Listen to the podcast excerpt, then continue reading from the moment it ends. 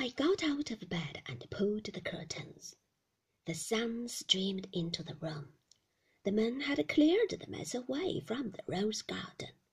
I wondered if people were talking about the ball in the way they do the day after a party. Did you think it quite up to their usual standard? Oh, I think so. The band dragged a bit, I thought. The supper was damn good. Fireworks weren't bad. Bill Lacey's beginning to look old.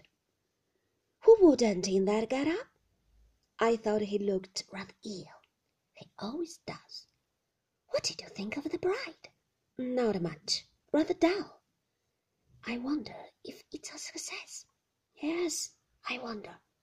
Then I noticed for the first time there was a note under my door.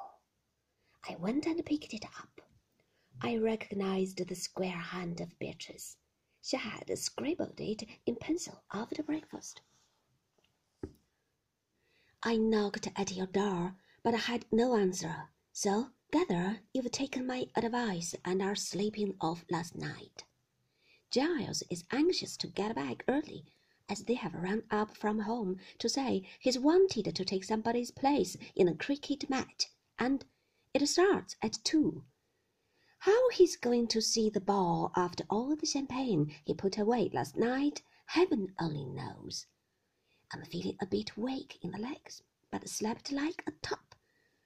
Fred says Maxim was down to an early breakfast, and there's now no sign of him. So please give him our love, and many thanks to you both for our evening, which we thoroughly enjoyed. Don't think any more about the dress.